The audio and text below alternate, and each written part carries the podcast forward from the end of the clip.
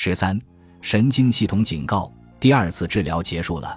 第二天是星期六，我醒来的时候，正听到孩子们在厨房里翻抽屉的声音，他们在找早饭吃的蜂蜜坚果脆骨乐和果塔玉米饼。开始治疗的一个星期前，我们离开了我度过了一年半抑郁期的大房子，举家搬到镇子另一边的小房子里，面积只有之前房子的四分之一。搬家后，我和马洛的卧室都在地下室，厨房在一楼。以前。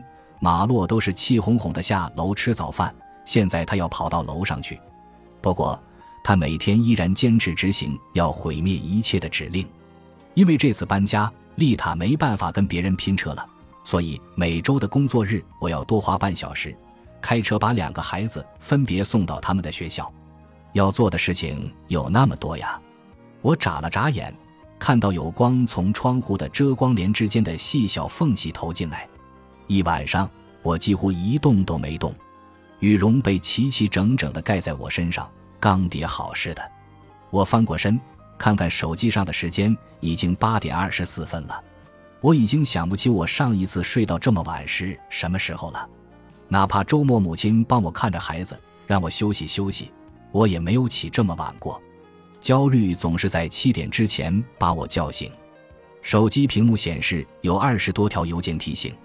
一晚上就有二十封邮件，还是星期五的晚上。我滑动手机，快速的浏览，找找有没有到期、拒绝或无法通过、发票等字样。大多数时候，我在找老板的名字。只要我看到他的名字，不管是短信还是邮件，我都会紧张的周身一颤。之前的九个月里，我给这家从事动物保护的非营利机构当咨询顾问，老板雇佣我。是想让我帮忙提升其品牌形象和线上影响力。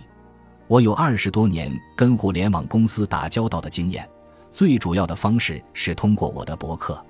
过去十一年，我全靠这个博客养家。最近两年，我写博客已经少了很多，因为做博主赚钱的逻辑已经完全变了。我没法只靠横幅广告养家糊口了，我得写一些品牌赞助的东西。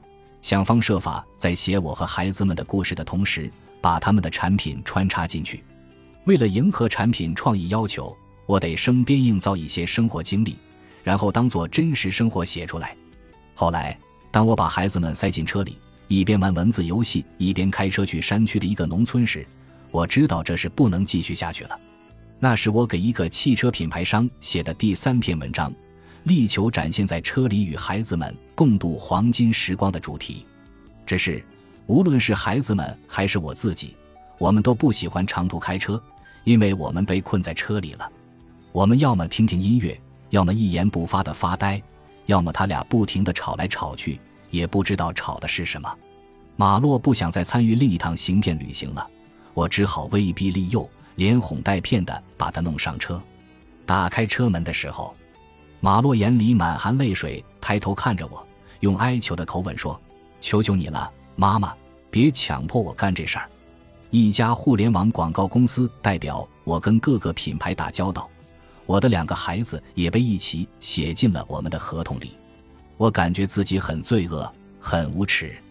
跟广告公司的合同到期后，我继续写博客，但工作的重心已经转到公开演讲上了。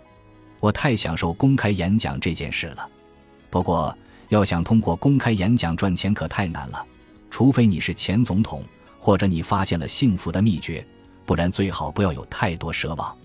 我跟后来的老板是通过一个中间朋友认识的，我们主要的联系基本上都跟严格的素食习惯和关心动物福祉的事情有关。他提出给我这份工作的时候，知道我正愁找不到演讲邀约。而真有演讲安排的时候，就意味着我需要出门旅行，这也会完全打乱我的生活。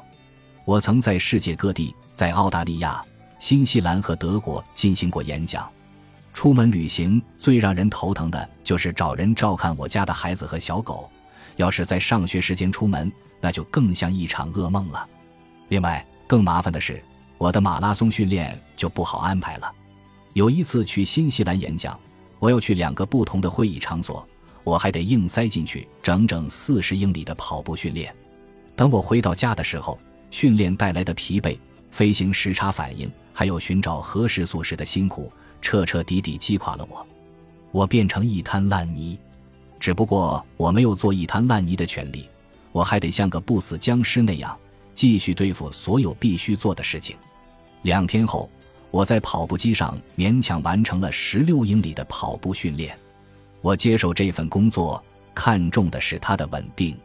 不过签约的时候，我是以独立合伙人的身份签的，这样我就能保留自己的事业。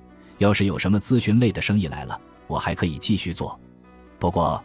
我很快就发现，除了这份工作，我根本无暇顾及其他事情，也没心思去做。这是人们不了解的抑郁的另一个方面。我们不想洗澡，不知道为什么会有这种感觉，哪怕我们知道原因，也控制不住这种感觉。我们丧失了做任何事情的兴趣，尤其是以前能给我们带来快乐的事情，因为同样的事情不再能使我们感受到快乐，这是我们无法忍受的，这太难以承受了。它会摧毁我们。我老板是我见过的最聪明的那类人，他在动物保护行业干了许多年。他跟一位远在圣迭戈的教授合伙创办了这家非营利机构，共有十二名团队成员，大家都远程联系。我们在加利福尼亚、俄勒冈和纽约都有员工，还有三名在盐湖城。这十二个人没有一个人清楚明白的知道自己应该承担的角色，这就意味着。每个人都得什么都做，很多时候，我们的工作要么相互重叠，要么互不通气。我们总是处于两眼一抹黑的状态，工作要求模糊不清，信息传达经常错误，或者根本就没有传达。我曾在几家这样的互联网初创公司干过，只不过那个时候我不用独自抚养两个孩子，现在。我没法在开车送孩子上钢琴课或者接孩子放学回家的时候放下一切，全力赶去救火。鉴于我家的情况，在这种混乱的工作环境中工作，简直令人无法想象。而我老板总是给我发短信或邮件，跟我说哪里又出问题了。在大家努力搞明白自己的职责时，有些东西可能已经错过了。只跟这个团队一起工作了三个月。我就对手机提醒产生了巴甫洛夫说的那种条件反射。通常，我的手机提醒会通过蓝牙在我的手表上发出提醒。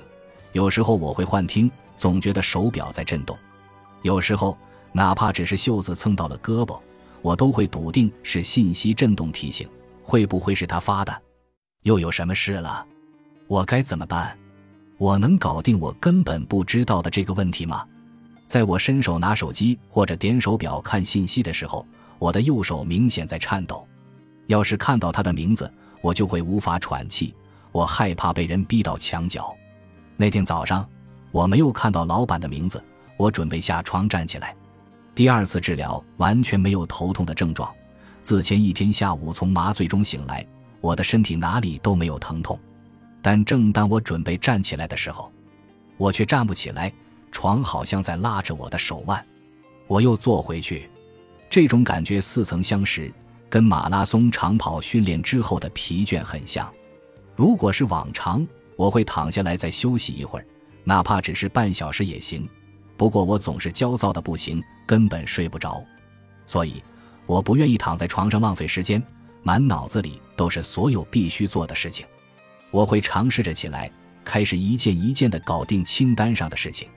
然而，那种疲倦太沉重了，仿佛我周围的空气都变得跟花生酱一样粘稠。那天早上，我有同样的感觉。不同的是，我跟厨房里的孩子们问好之后，就走到客厅的沙发上，蜷缩着躺了下来。几分钟后，我便睡熟了。我睡了两个小时，像高烧不退的人那样，一直不停地做梦，梦见自己无法醒来帮孩子们准备午饭。